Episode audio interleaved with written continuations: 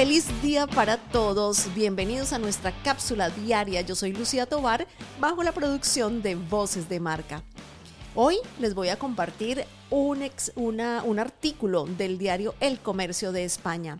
¿Somos todo oídos? ¿Por qué los contenidos en audio están en boga? Entretenerse e informarse a través del podcast está en auge. El audiolibro y las redes sociales de voz también. ¿Por qué ahora nos gusta más escuchar? Bueno, la, la, periodista Rocío Mendoza empieza de esta manera este artículo. Si yo le contase de viva voz, al oído, cuáles son los síntomas de que el formato sonoro está conquistando al público para informarse, formarse y entretenerse, mi relato le llegaría de forma muy diferente. Así lo hace a través de la lectura. Apuesto a que si me colase en sus auriculares sentiría que solo se lo estoy contando a usted, en un gesto algo más íntimo, directo y personal que en este de escribir. Además, mi voz le pondría matices al mensaje al menos más de los que permite esta impresión de letras en negro sobre blanco. También podría elegir cuándo, dónde y por cuánto tiempo escucharme.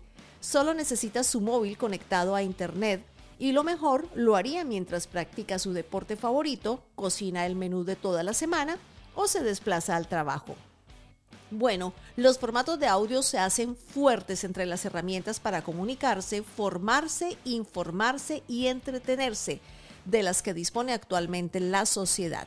Tanto es así que hay quien vive, eh, quien ve la llegada de una nueva era de la oralidad. Los síntomas no son pocos. El podcast gana oyentes. La creación independiente de estos formatos también crece de forma exponencial con un catálogo que se antoja infinito, basado sobre todo en contenidos de nicho, de la música al cine, pasando por la historia, la ciencia, o todo aquello que se ha venido a denominar el mundo freak y del misterio.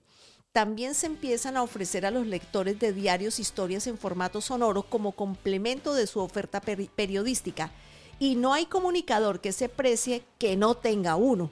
El desfile de personalidades que se ha rendido a él es prolijo. De Obama a Meghan y Harry, ahora todo el mundo quiere o tiene un podcast. El mundo editorial también. Los libros se cuentan ahora y se oyen. Crece la inversión para producir libros con apuestas interesantes como la del grupo Penguin, que usa las voces de los propios autores y en paralelo lo hace su consumo. En la mitad de toda esta eclosión aparece la apuesta de plataformas de suscripción para el consumo de historias en audio, al estilo de los audiovisuales como Netflix y HBO. ¿Qué está pasando? Los factores que explican esta tendencia pueden ser muchos y variados, pero todos desembocan en una idea esencial. Nos gusta escuchar.